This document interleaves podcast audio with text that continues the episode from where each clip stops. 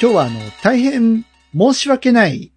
えーある特定の方に対して大変申し訳ない、えーお詫びをしなければならないんですけれども、えー隊長さん、連絡できずに、ごめんなさい。縁側は、来週やります。8月27日更新 DY のパルベライズビート第744回目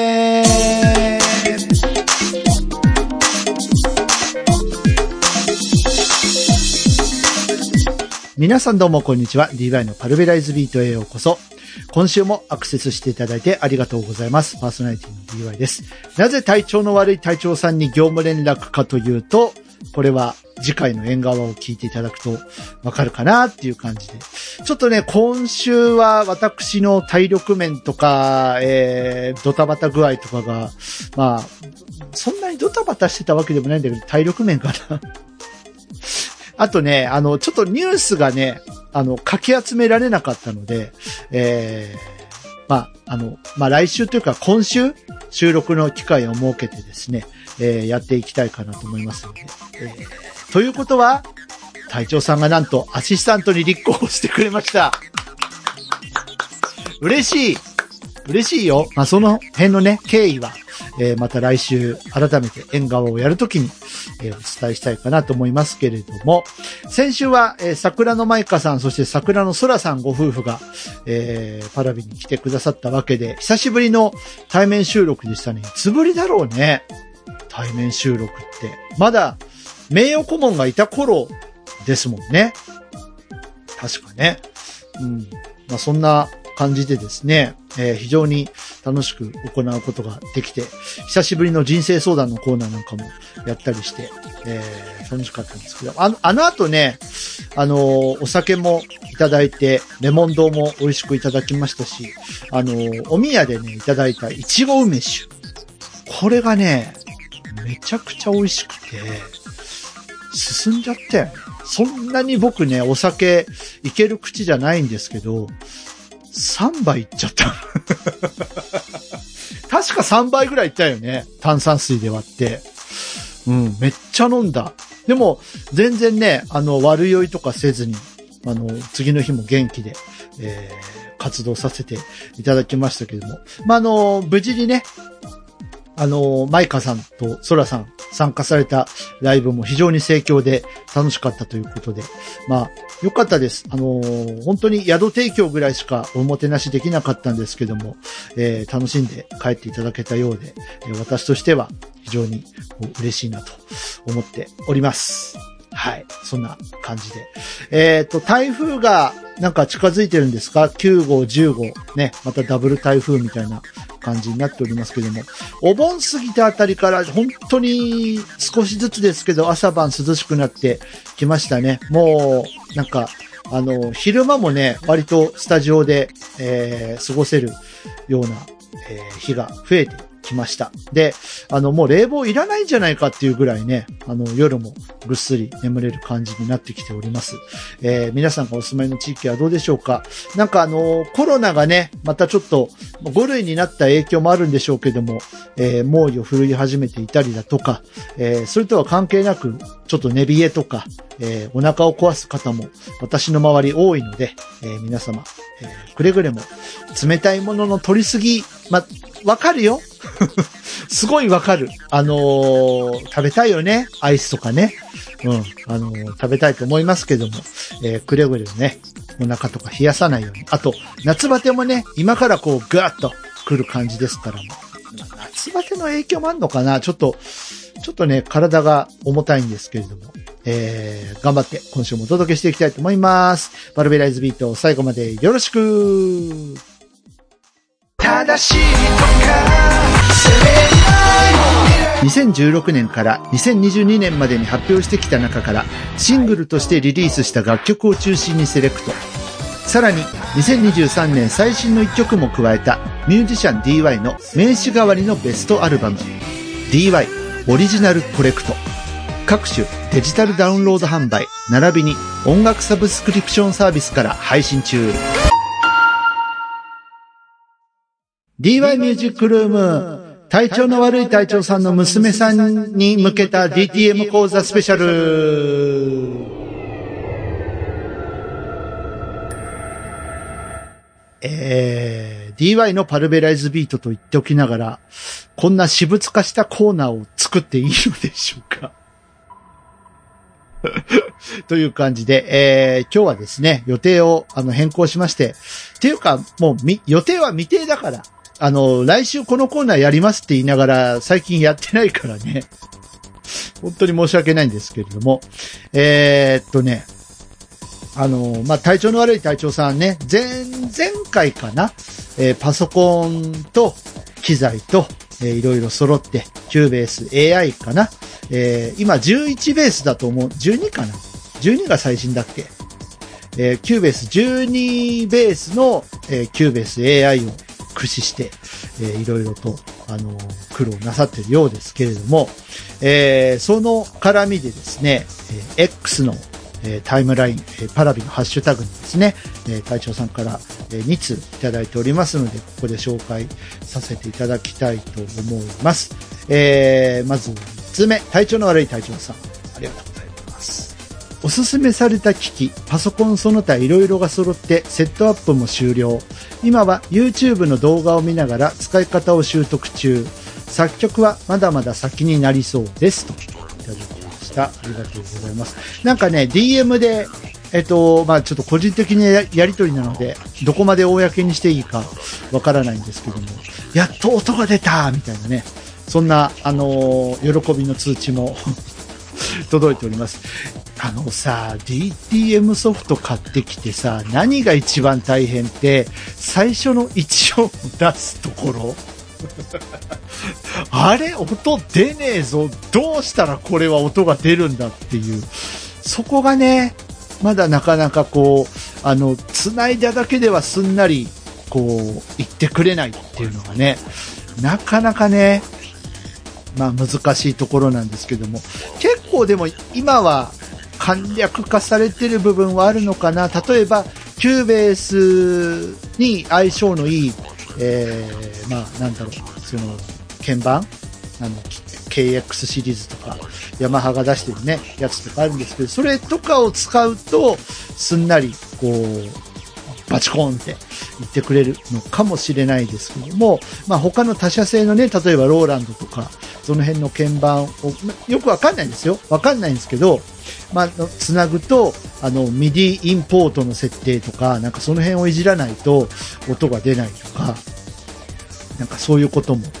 ある聞きますので、まあ、本当音を出すっていう作業が、まず大変だよねっていう、あの、ところはね、あります。僕も実際大変です。一体これはどうやったら音が出るんだろうっていうところを、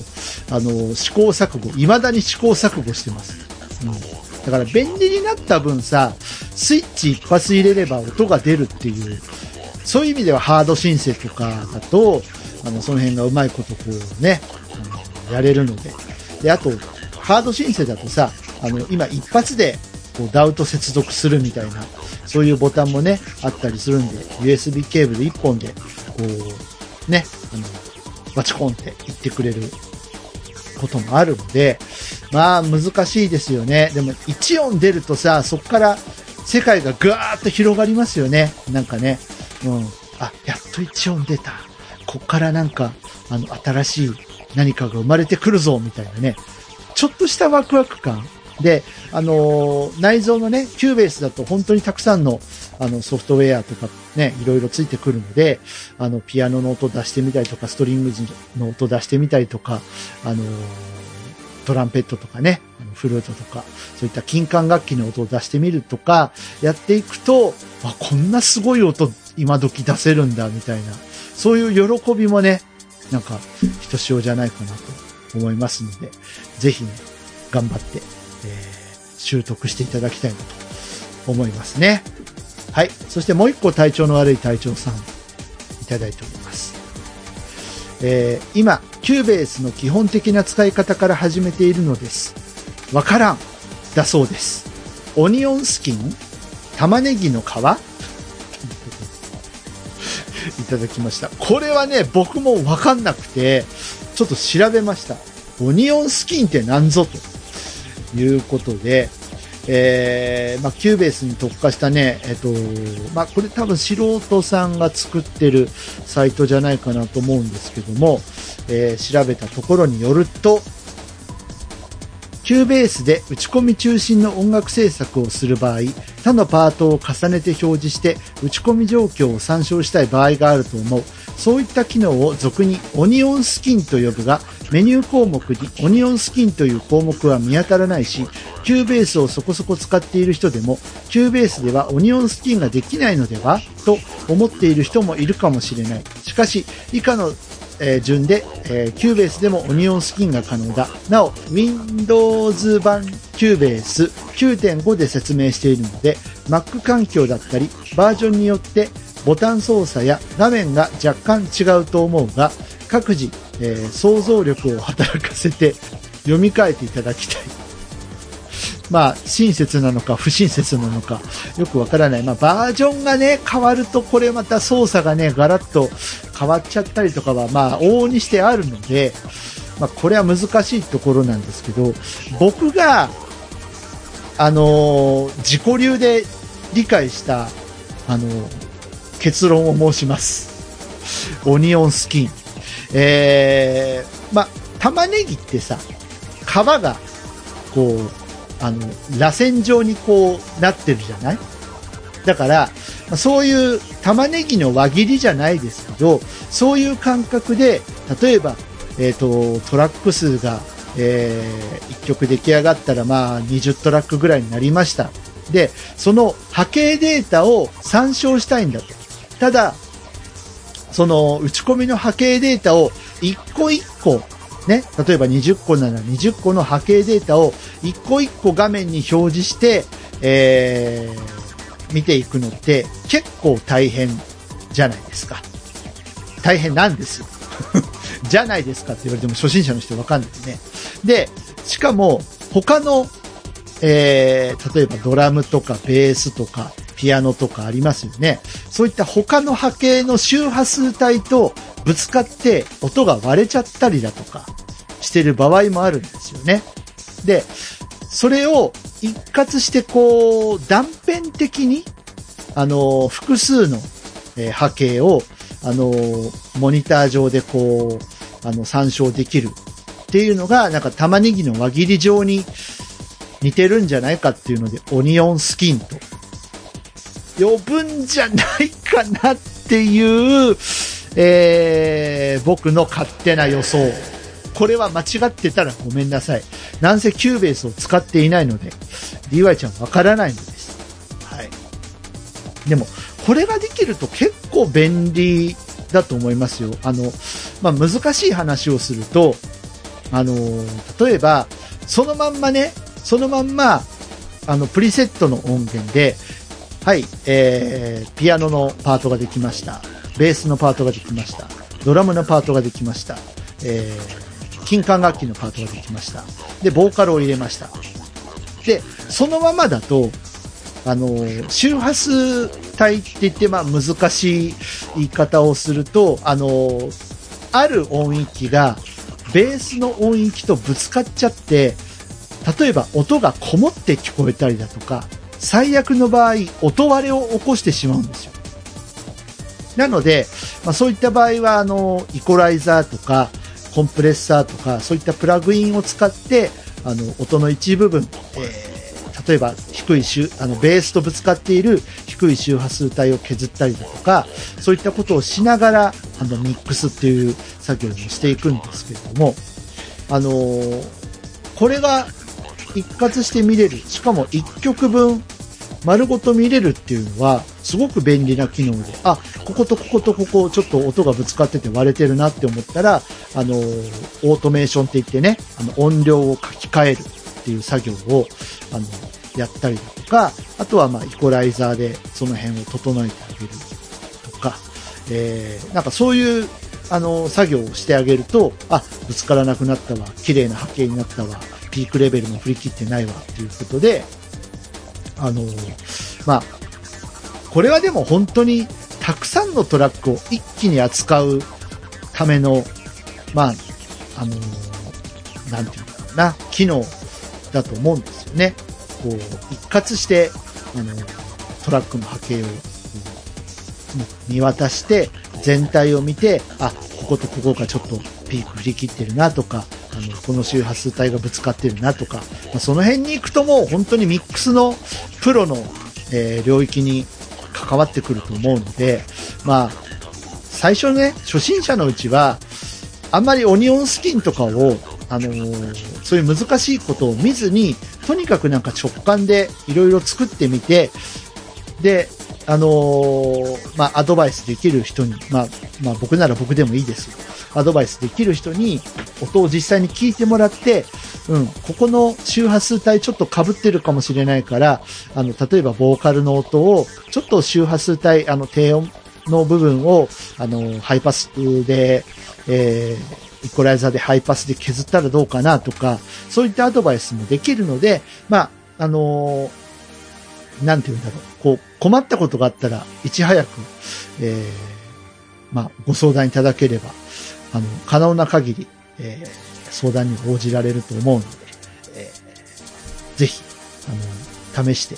もうとにかく触ることです。うん。あの、とりあえず音は出るようになったということなので、いろんな音源を、あの、鳴らしてみてですね、えーこんなすごいことができるんだとか、例えば、まあ、あの今どういう、ね、えっ、と、デバイスを使って、えっ、と、娘さんが作曲をされているか、作曲というか、まあ、ね、 Cubase をいじっているかどうかわからないんですけど、とりあえず UR22C はあるんだよね。で、パソコンがあって、鍵盤っていうデバイスがあるかどうかは正直わからないんですけど、まあ、マウスカチカチかもしれないし、あのまあ、何かしらの鍵盤のデバイスがあるのかもしれないですけども、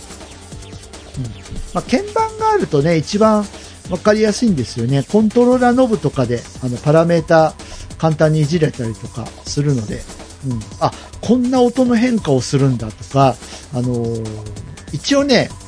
ソフトシンセっていろんな隠し要素があって、例えばモジュレーションホイールを回す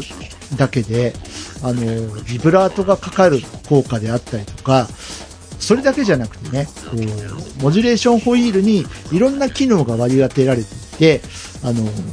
あ、音が変化したぞ、とか、なんかそういうこともね、起きたりするし、あと、つまみがたくさんある、えー鍵盤のデバイスだと、あ、音が明るくなった、暗くなった、えー、なんか、ビヨンビヨン言い出した、あ、すごい、音がこんなに変化する、面白いってなって、結構ね、楽しいことがいっぱいできるのではないかと思うので、うん、まあ、そうだな、新たにデバイスを買い出すってなるとまたね、お金もかかることだし、大変な、あのーね、えーお財布事情もあると思いますので、えーまあ、でも、鍵盤なくてもその辺モジュレーションとかの画面の中にさ、つまみがいっぱい並んでたりとかすると思うんですよ。例えばソフト申請1個立ち上げるだけで、なんだこのつまみはみたいな 感じのが結構ね、たくさんあると思う。もうわけわかんない、なんかつまみばっかりあって、どれいじったらいいかわからないってなっちゃうと思うんだけど、とりあえずなんかいじってみたら、音の変化を楽しめると思うので、例えば、あのーミニのトラック1個立ち上げて、あのーピアノロールを立ち上げて、まあ、C なら C でいいですよ。まあ、ドですね。ドの音を、あの、4小節鳴らしておいて、それをループさせながら、あのリアルタイムでこう、つまみを回していくと、わ、すごい、なんか音が変化する。なんだこれ楽しいみたいな方向に転がっていくとね、結構面白いんじゃないかなと思います。あと生楽器のシミュレートとかも結構今すごいところまで来ていて、何これっていう、あの、ブラスのサウンドとか、ほんとすごいですからね、今。うん、特にあの、娘さんはあの、金管楽器とかにね、強いと思うんですよ。だからブラバン部とかに所属してませんでしたっけ？なので、え、なんか、生の楽器いらないじゃんみたいなところまでね、今、すごいテクノロジーが進化していて、そういうのもあったりするので、なんかね、特に馴染みのある楽器からいろいろパラメーターをいじって、わ、すごい、すごい、すごいっていうのを積み重ねていくと、あの、だんだんいろんなことが分かってきて楽しくなってくると思いますので、はい。ぜひ、えー、試してみていただきたいなと思います。まあ、最初のうちはね、本当にとっかかり、何やっていいんだろうっていうのが分かりにくいと思うんですけども、まあ、ね、あの、YouTube のなんか、あの、ハウトゥー動画なんかも見ていたりとかするようなので、それを参考にしながら、えー、まあ、たくさんの、えー、まあ、 Cubase AI がどれだけのエンジンというか、ね、ソフト音源がついてくるのか正直ちょっとわからないんですけど、確かね、モーグのシミュレートとか、あと、なんかハリオン1かなんかね、あのピアノのすごい音が出るシンセとかも入ってたりとかする、したと思うので、なんかそういうのをね、実際にいじってみて、おお、すげえとか、ね、感心してもらえると嬉しいかなと、まあ、楽しいかなというふうに思っております。はい。ということで、隊長さん、お分かりいただけたかな？うん。まあ、この辺を娘さんに伝えていただくなり、えー、この配信を聞いていただくなりすると、えー、よりなんか分かってもらえてたら嬉しいなと思います。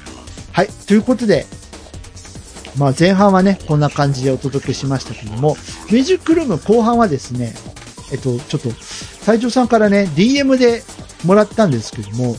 あの、よく DY さん、あの、娘の音楽を聴いて、ステレオ感、ステレオ感ってよく言うじゃない？ステレオ感ってどう出したらいいの？っていう、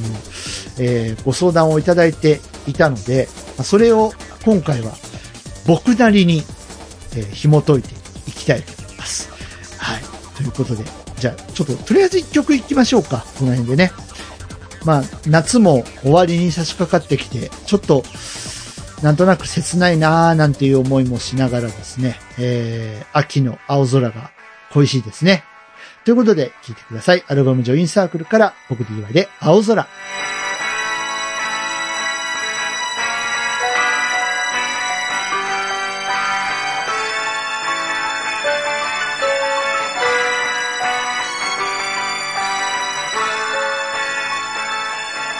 日が落ちて灯る明かりを人は幸せと言った。残酷に歪む日常君が泣いているよ。遠い記憶をそっとなぞって触れた愛しさを抱いて絶え間なく熱く流れる雫は君を責めるものじゃな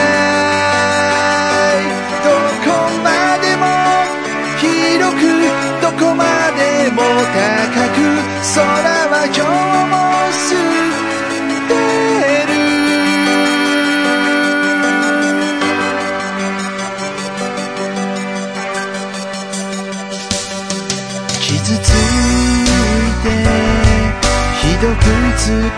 て休むことも許されず。それなのにどうしてもただ答え知りたかった。巡り巡って時が過ぎれば君は笑って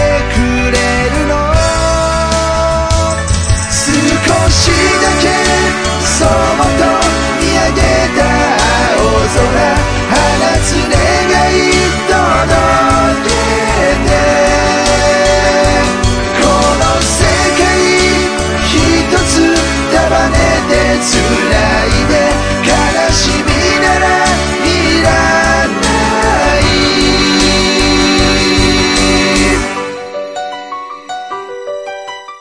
送りしている曲は僕のファーストアルバム、ジョインサークルに収録されています。青空という曲です。ね。これ、音羽ザクロさんという方に、えー、ギターで協力していただきましたけどもね。はい。えー、もしよかったらね、サブスクとかでも聞けます。えー販売もしております。えーぜひ、聞いていただきたいと思います。あとね、個人的に、これまああの、誰が見てるかわからないんですけども、自分の曲をね、もうちょっとこう、アピールというか、えー知ってもらいたいなと思って、あの、月曜から土曜までですね、えっ、と、DY の一曲っていうことで、アルバムの曲を、あのーオリジナル曲ね、ちょいちょい投げたりしております。はい。なので、えーもしよかったらね、今日はどんな曲が来るんだろうみたいな感じで、楽しみにしてくださっていたら嬉しいなというふうに思います。だいたい朝8時ぐらいの、えー更新を目安に、えー頑張っておりますので、えーまあ、もしよかったらね、その辺もチェックしていただきたいなと思います。ということで、この後は音楽室コーナー後半です。CM 喜びも悲しみも、愛しさも切なさも、ずるさも悔しさも、ごめんね、も、ありがとうも。君と繋いだ、一つ一つの手のひらへ。DY、ファーストフルアルバム、きっと絶え間なく熱く流れるシーズン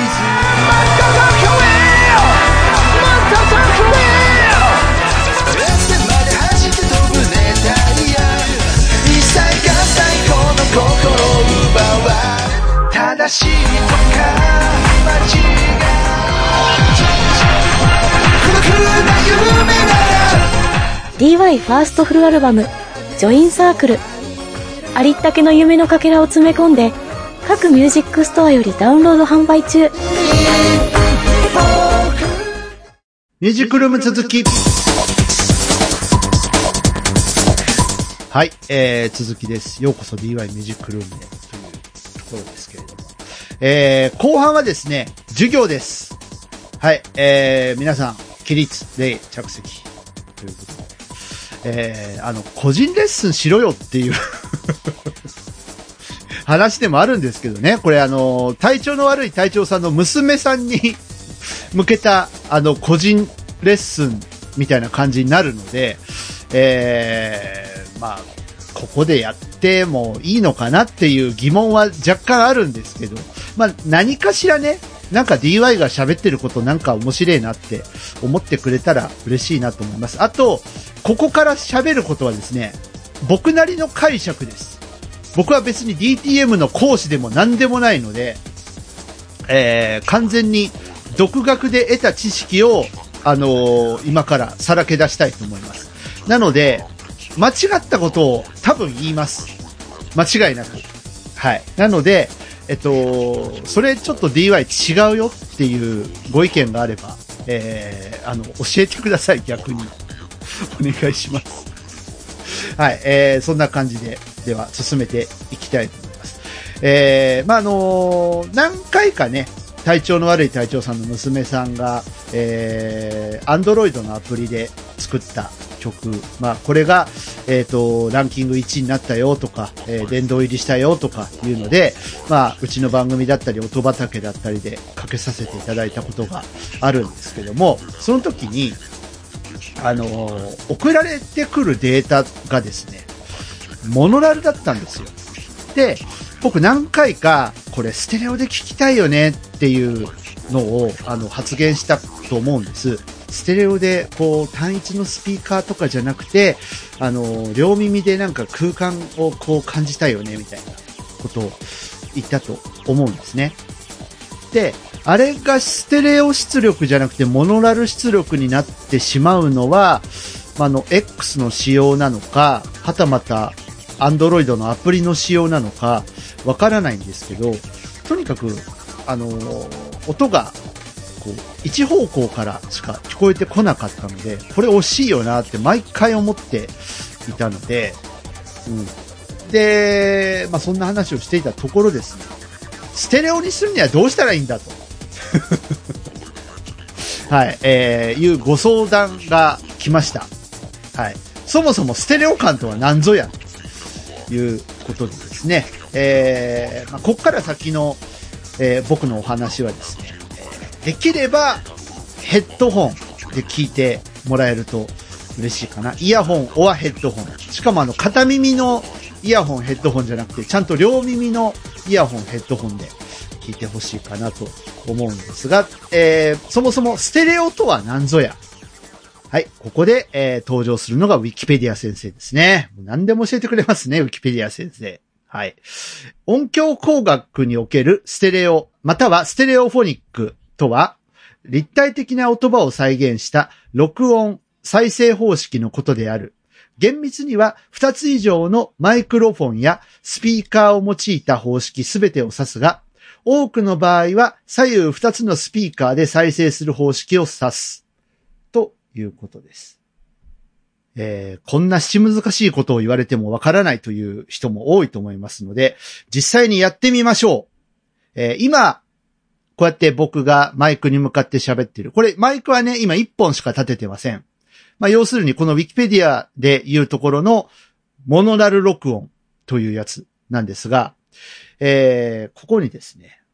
えー私の左手にミキサーがあるんですけども、パンっていうですね、えーあの、アンパンとか食パンとかそういうのじゃないですよ。あの、パンっていうつまみがあるんですね。これをちょっと回してみます。ぐるー、左に回す。はい、右に回す。左に回す。右に回す。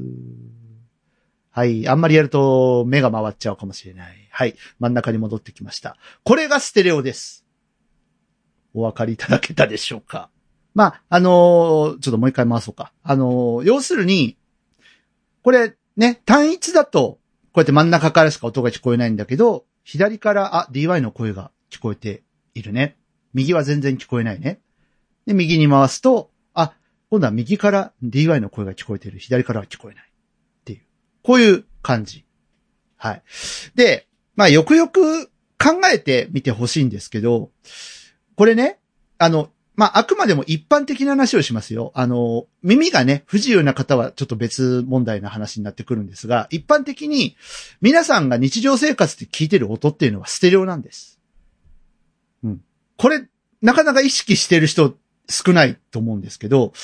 例えば、右の鼓膜から飛び込んできた音、まあ、右から例えば、えー、外歩いてて、右からはなんか、あの、おばちゃんたちの会話が聞こえてくるなとか、えー左は車道で、なんか、あの、車がビュンビュン走ってるなとか、えーそういう右の鼓膜から飛び込んできた音、えー左の鼓膜から飛び込んできた音を脳内でミックスして再生してる状態が、えーステレオなんですね。で、まあ、それって、実はあんまりこう日常生活で、あの、意識して聞いてることってないと思うんですよ。あ、今俺ステレオで音聞いてるわとか、そういうのないでしょ？うん。ないんですけど、音楽上、音楽をまあ作るにあたって、これが非常に大事な役目を果たしてきます。で、まあ、厳密に言うと、我々が聞いてる音っていうのはステレオじゃなくてサラウンドなんですね。うん。まあ、だからその話をするとまたややこしくなるので、今日はステレオだけに照準を絞っていきたいと思いますけど、うん。で、えっと、じゃあちょっと一個ね、音源を用意しましたので、聞いていただきましょう。こちらです。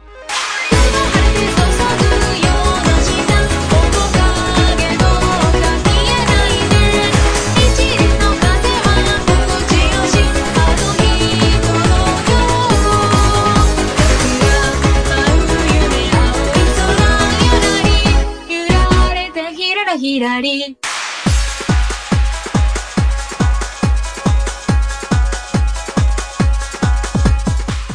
はい。えー、これは桜の舞香さんに、えー提供しました桜歌という曲をモノラル化してみました。はい。なんかおかしいなって思った方いると思います。ちゃんとイヤホンで聞いてる？みんな。大丈夫？はい。これスマホ単体で聞くとね、全然違和感ないと思うんですよ。ただ、モノラルで聞くとすごいぐっちゃぐちゃした感じに聞こえませんでしたか？どうですか？ね、これあのーえっとね、50何パートとか、それぐらいのあの音が重なり合って、この状態になってるんですけども、このモノラルの状態で聞くと、あの、ちゃんとね、腰を据えて聞くと、すごい脳内ぐっちゃぐちゃになってくると思うんですよ。で、えー、まあ、さっきのね、パンっていう話をしましたけども、パンギングっていう作業が、えー、大事になってくるわけですね。えー、例えば、シンセサイザー、えー、左で鳴ってるパートがいたりとか、右で鳴ってる、右で鳴らしたいパートがいるな。ベースとかドラムは真ん中でいいな。で、えー、ピアノのパートも実はあるんだけど、これはちょっと右側に寄せようかな。っていうのを、まあこういうね、今、あの、ちょっと実際にミキサーでやりますよ。僕の声でやりますけど、ちょっとストリングスはこっち左側かな。で、ギターが入ってるけど、ギターはもうちょっとこんな風に、左の方に寄せた方がいいかな。で、真ん中戻ってきて、まあ、ベースとドラムは、あのーこう、なんて言うんだろう、全体の、えー、ね、曲の全体を、こう、支える部分だから、真ん中でいいかな。で、ピアノ、ピアノがね、これがどうしようかな。右にちょっと振り切ろうかな。30%ぐらいかな。で、えっ、と、そうですね。あとなんだっけ。まあ、いろんな音入ってるんですけど、あ、そうそうそう。おことの音がね、この曲入ってるんですけど、オートパンって言って、あのーまあ、自動的にこう、まあ、いわゆる音を回す効果のあのエフェクトがあるんですけど、これやるとまたあの皆さん目が回っちゃうけどごめんね。こういうの。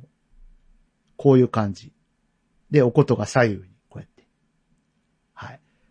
もっと早くしようと思えば、こうね、できるんですけど。ね、ごめんね、目、目回っちゃうね。ごめんね。はい。えーそういうエフェクトがあったりとかして、そういうのを全部混ぜて、はい、出来上がったのがこちら。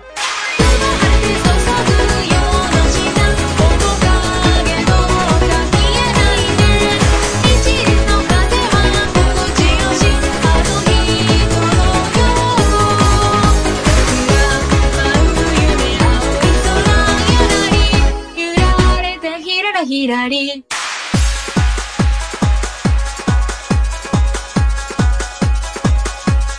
なんか広がった感じありません？ね。うん。そう。こういうバランスをとっていくと、まあ、あの、もっとね、細かい話をすると、リバーブのかけ方とかさ、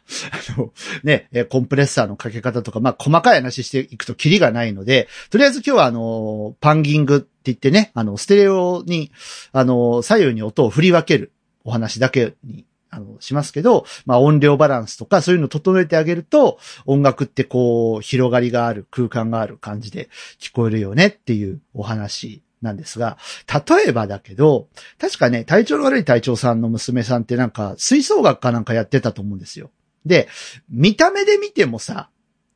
縦一列に、あの、楽器の奏者が並んで演奏することってないじゃない？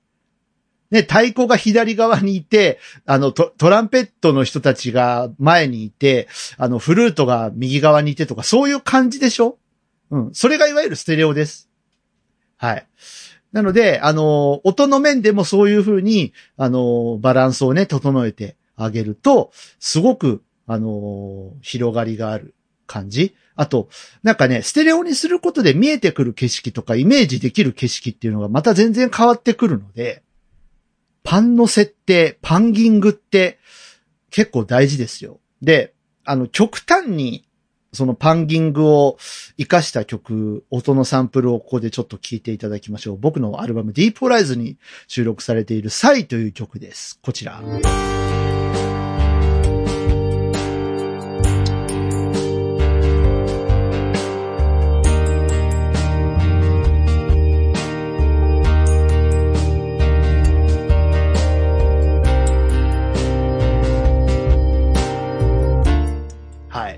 これなんかはね、結構面白いことをやっていて、わかりやすいでしょ？結構。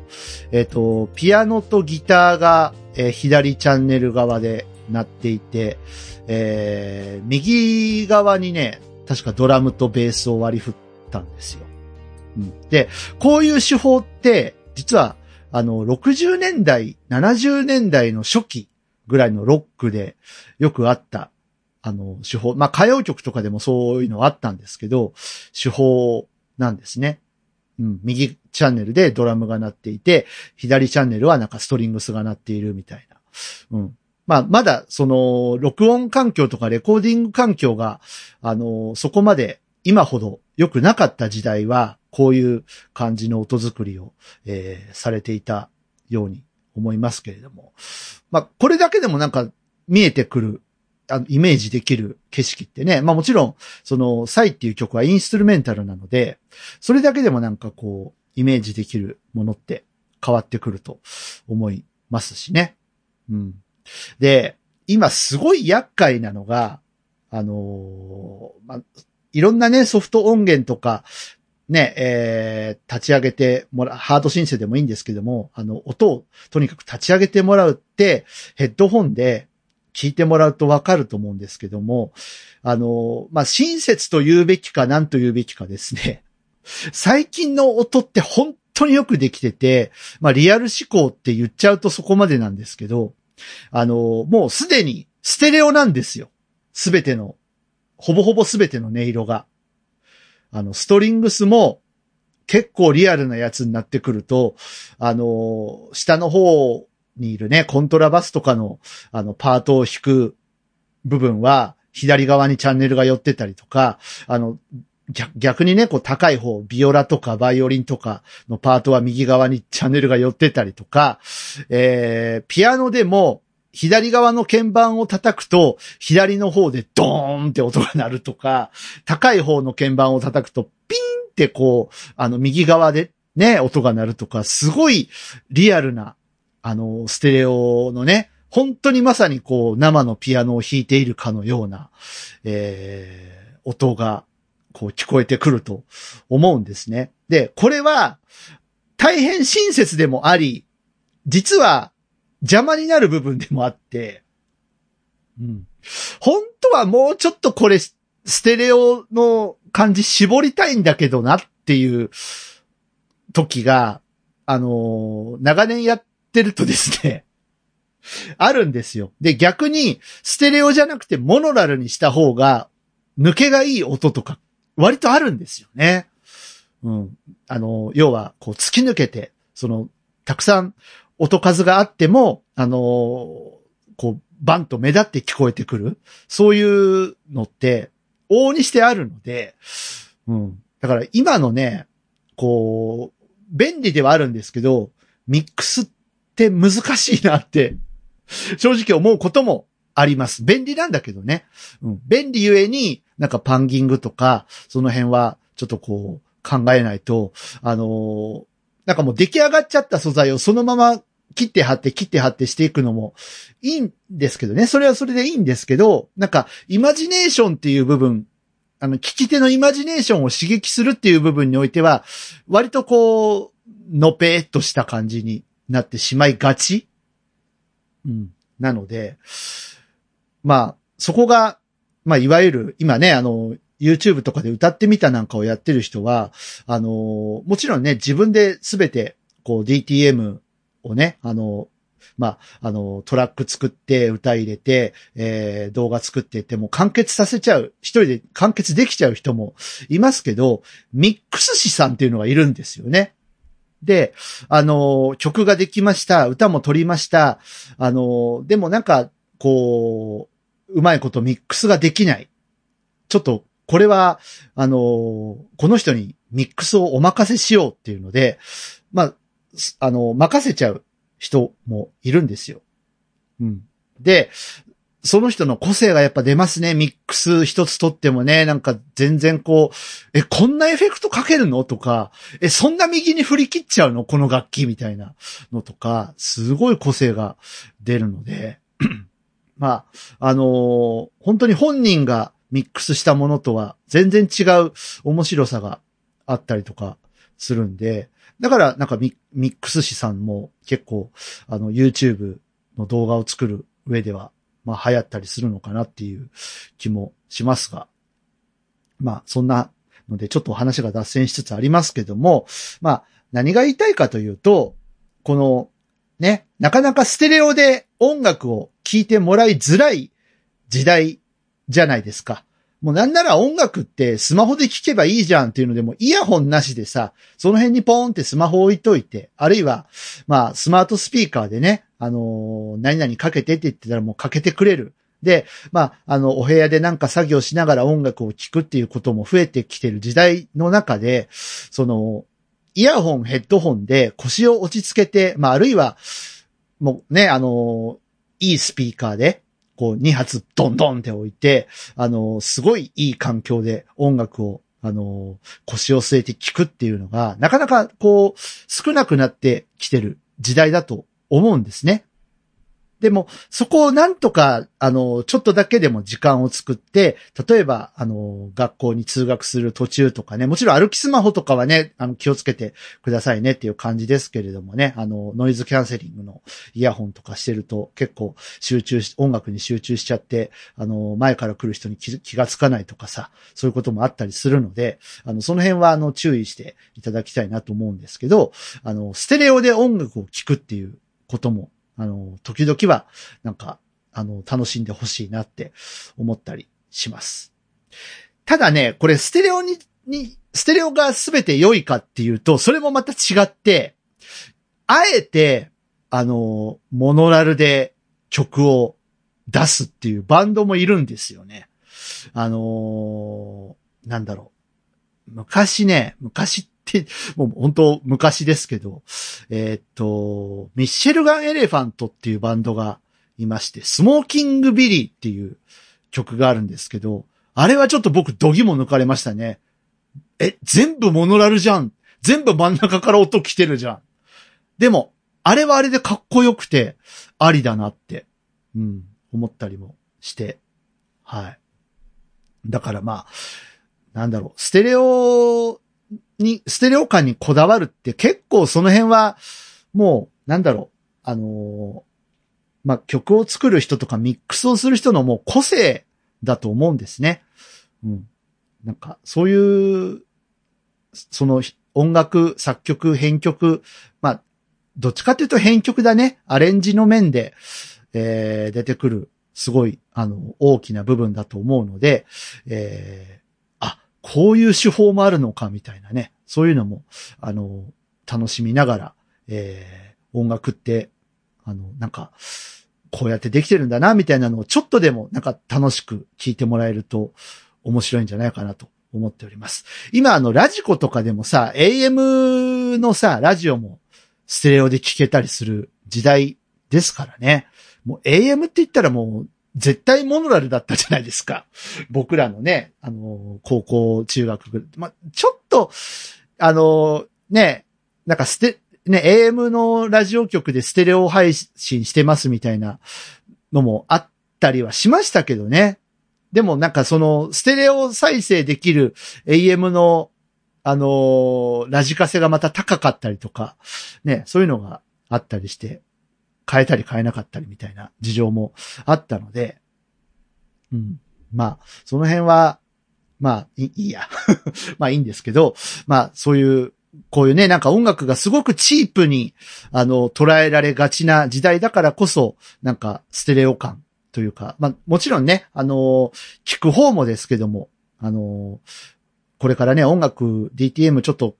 まあね、DTM で、えー作曲やってみたいなっていう方は、その辺も、えー凝ってみてはいかがでしょうか。あなただけの、えーアンサンブルがそこにありますので、うん。ぜひ、えー体調の悪い隊長さん、えーの娘さんか、ね、えーまた、なんか、あの、できたら聞かせてください。まあ、その他にもね、あの、いろいろ難しいところいっぱいあります。イコライザーって何とか、コンプレッサーって何とか、いろいろあると思うんですけど、その辺はまた、あの時期が来れば、えーお尋ねいただければ、えーこのコーナーで、えーまあ、答えるなり、個別指導なり、しますので。まあ、あの、あれだよね、DTM 教室とか、今気軽にさ、リモートでやれちゃったりとかするからさ、 Cubase の、あの、レッスンとかもあるよ、探せば。うん、なんか、多分。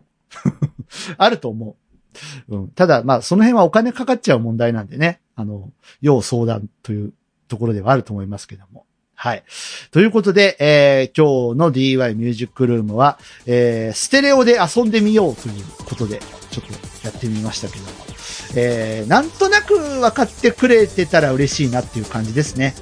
はい。って、えーいう感じでございました。このコーナーでは、えーなんか音楽的な話題、えー皆さん、あの、よかったら聞かせてください。えなんか DY さんこういう曲作ってみたんだけどとか、DY さんのこの曲演奏してみたんだけどとか、なんかそういうのでも全然いいので、とにかくなんか音楽的な話題だったらいろいろ楽しく遊べるかなというふうに思っております。えどしどしお手お待ちしておりますね。番組へのアクセス方法はエンディングでお知らせしたいと思いますので、えーチャンネルはそのままで。ちょっと昭和風に言ってみました。CM! 桜の季節に、また、きっと、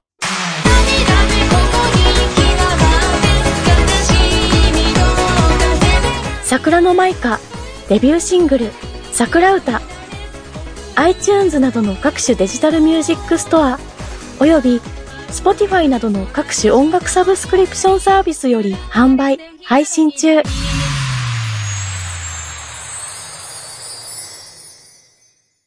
あの、これ、名誉顧問がさ、言いそうなセリフでもあるんですけど、たまに、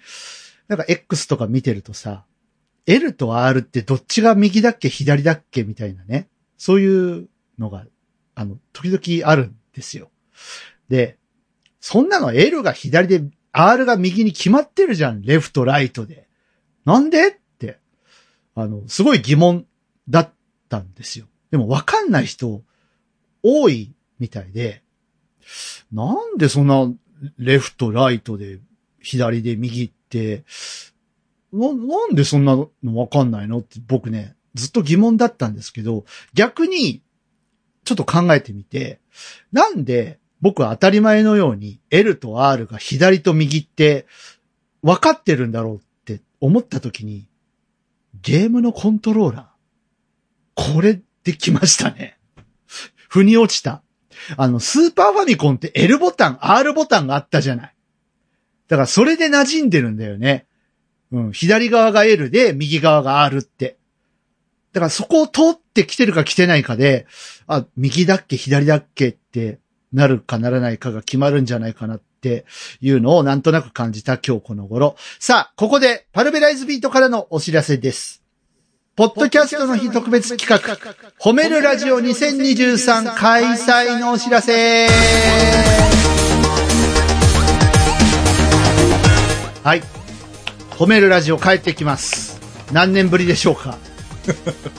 覚えていますか皆さん？ていうか知らない人もいると思いますけれども。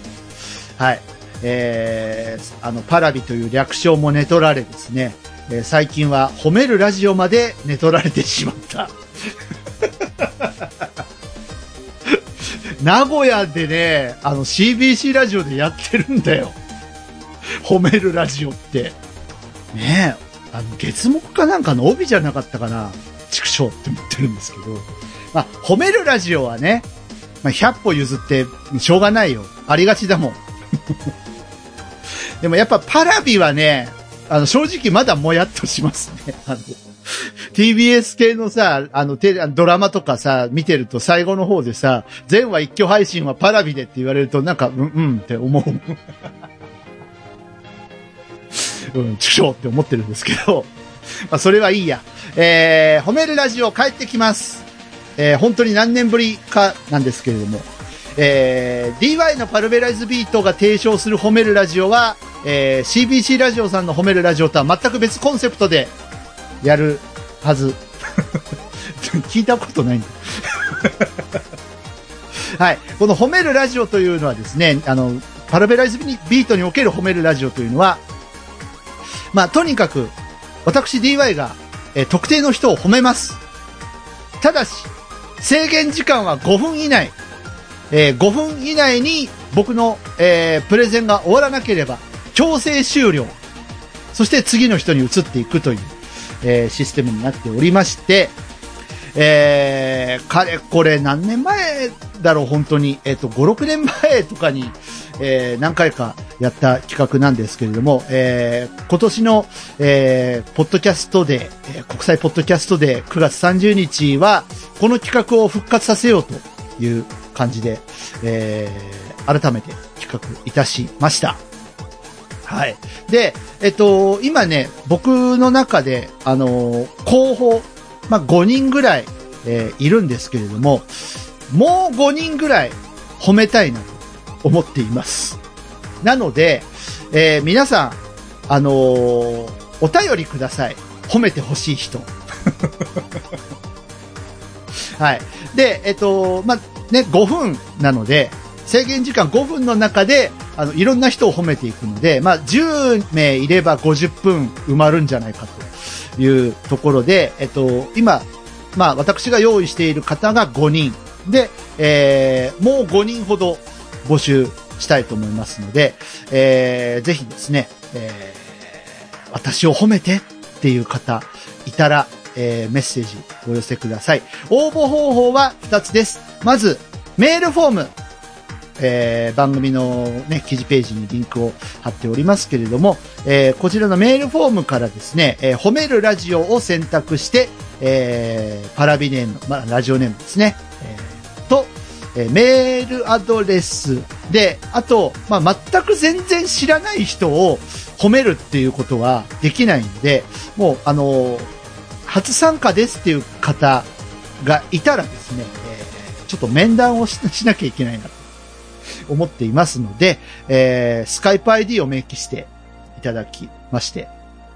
まあ、スカスカイプじゃなくてもいいんだけど、ズズームとか LINE でもいいんだけど、えーな、何かしら通話ができる手段を、えーあの、メールフォームの方に書いて、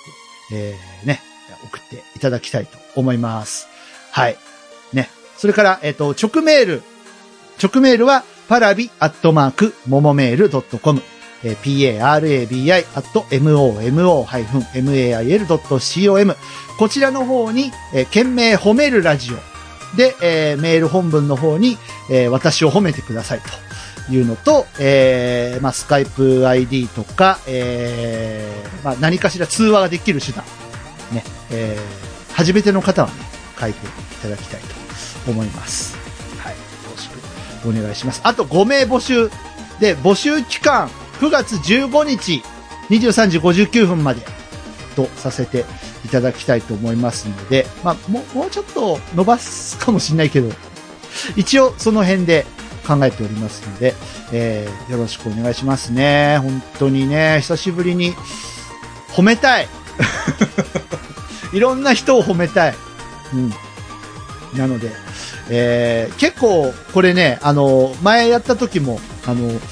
結構照れますねっていう、あの、風にね、あの、ご指示をいただいた企画だったんで、ちょっとまあ、昔の企画ではありますが、掘り返していこうかなと 思っております。はい。ということでさ、えー、誰が応募してきてくれるのかな？これ、あの、5名、僕の中での5名って言った方がいいのかしら？どうなのかしら？ね。あのーでも言っちゃうとつまんないよね。その日にみんな、あれしたいよね。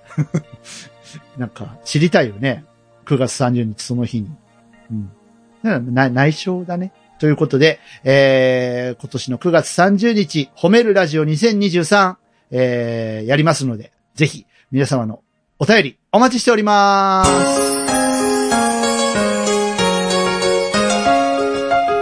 DY のルベライズビート。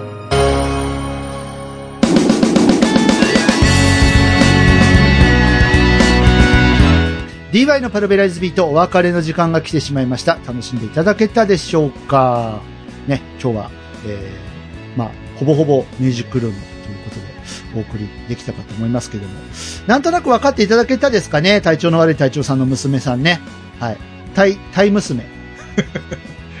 タイ娘さん。お分かりいただけたでしょうか？ね、えー、まあ、またなんか分からんことがあったら、まあ、この、ね、番組内の企画としてやるかもしれないし、個別指導やるかもしれないし、わかんないですけども、えー、お気軽に DM をお寄せいただければと思いますが、えー、パルベライズビートでは皆様からのお便りをお待ちしております。各種コーナーがありますので、どしどし参加して一緒に番組を盛り上げてください。DY ミュージックルームでは、えー音楽的な話題なら何でも OK です。えー DTM に関する相談とか質問とか、あと DY さん、今こういう曲流行ってるんだけどどう思いますとか、えーそういうのがあれば教えていただきたいなというふうに思います。各種方法でお待ちしております。えーパルベライズビートの特設メールフォーム、シーサーブログの番組ページのコメント欄、直メールはすべて半角小文字です。パラビアットマーク、ももメールドットコム、parabi アット momo-mail.com、え X をされている方は、えー番組のハッシュタグがあります。ハッシュタグ、シャープパラビ、シャープ parabi をつけてポスト。えーお好きな方法で番組にアクセスしてみてください。たくさんのメッセージお待ちしております。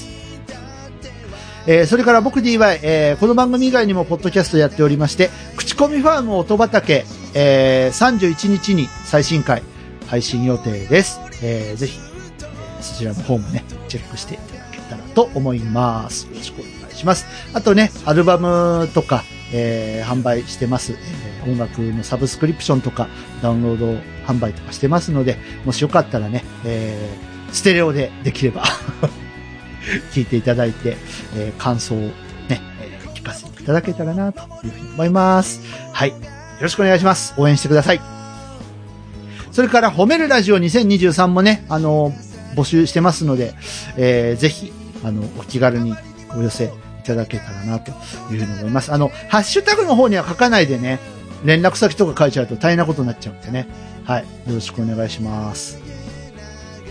ということで、えー、本日のパルベライズビートはここまで。次回こそ縁側ができたらいいなと思っておりますが、えー、もう9月になっちゃいますね。